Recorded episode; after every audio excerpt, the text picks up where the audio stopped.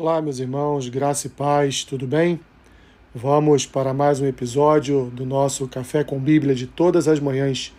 Hoje, dia 6 de março, faremos a leitura e uma breve reflexão no texto que se encontra lá em Hebreus, capítulo 7, do versículo 11 ao versículo 19, que diz assim: Se, portanto, a perfeição houvera sido mediante o sacerdócio levítico, pois nele baseado o povo recebeu a lei que necessidade haveria ainda de que se levantasse outro sacerdote, segundo a ordem de Melquisedeque, e que não fosse contado segundo a ordem de Arão?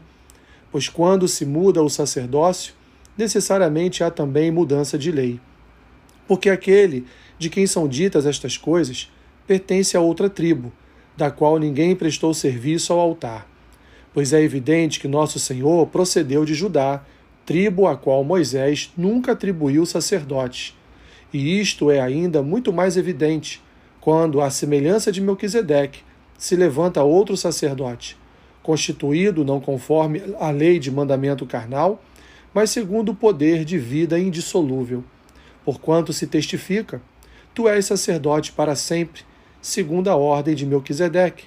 Portanto, por um lado, se revoga a anterior ordenança, por causa de sua fraqueza e inutilidade, pois a lei nunca aperfeiçoou coisa alguma. E por outro lado, se introduz esperança superior, pela qual nos chegamos a Deus. Meus irmãos, vemos neste texto o autor aos Hebreus fazer uma breve comparação, mas em que pese ser breve, ela é profunda, pois ele compara o sacerdócio de Melquisedeque com o sacerdócio de Cristo. Ele compara um sacerdócio falível, um sacerdócio que teve fim, com um outro sacerdócio infalível e, e eterno. O autor aos Hebreus, então, expõe aqui não só o sacerdócio levítico, que ali foi colocado por Deus através do seu servo Moisés sobre, sobre principalmente a tribo de Levi.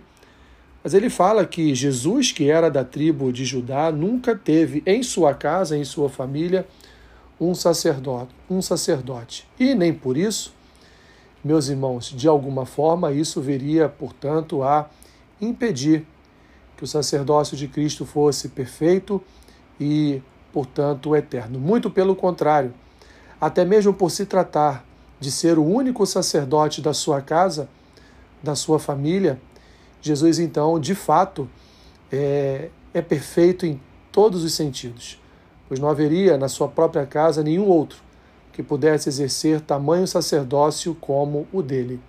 Assim como não foi também na vida de Melquisedeque, aquele rei sacerdote de Salém, melhor dizendo, que do nada aparece na vida de Abraão, depois que Abraão participou de uma guerra, e ali então abençoa Abraão com pão e com vinho, já prefigurando o momento da comunhão do pão e do vinho de Jesus com os seus discípulos, prefigurando ainda o sofrimento em sua morte, o sofrimento no derramar do seu sangue na cruz do Calvário. Assim, meus irmãos, nós vemos claramente aqui no autor aos Hebreus o pensamento de que a mensagem de que não há, de fato, sacerdócio humano que seja superior ao sacerdócio ao sacerdócio de Cristo. Não há homem, mesmo Melquisedeque, não há homem que seja ou que tenha um sacerdócio, um ministério pastoral superior ao de Cristo. Sendo assim, meus irmãos, o primeiro sacerdote a quem devemos recorrer, a quem devemos buscar, a quem devemos, de fato, é, compartilhar toda a nossa vida, é o sacerdote, sacerdote perfeito e eterno, o nosso Senhor. Pois ele, além de ser, como dizem as Escrituras, um advogado diante de Deus, que está ali militando, advogando a nossa causa, ele também é um sacerdote que ora por nós. Não só ora por nós hoje, como também nos deixou uma oração em João capítulo 17, uma oração sacerdotal simplesmente inigualável em todos os textos bíblicos.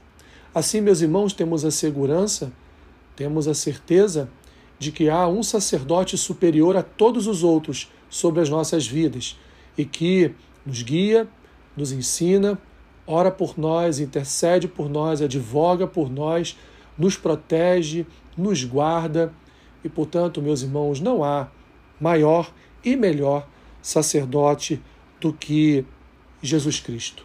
Temos, portanto, esperança, esperança não meus irmãos, não somente evidente nas orações de sacerdotes, de homens, mas temos ainda maior esperança nas orações do sacerdote eterno e perfeito Jesus Cristo, que tem e tem intercedido por nós todos os dias diante do Pai.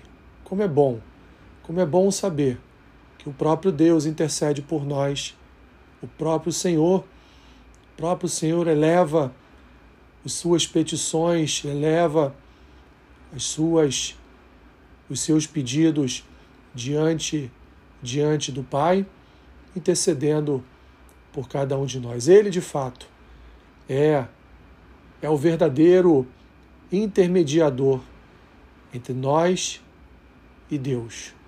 Ele é o verdadeiro mediador entre nós e Deus. Assim, meu irmão, minha irmã, antes de levar a sua causa a qualquer homem, leve sua causa diante do sacerdote eterno, que ele há não só de interceder, mas ele há também de responder cada uma das suas petições.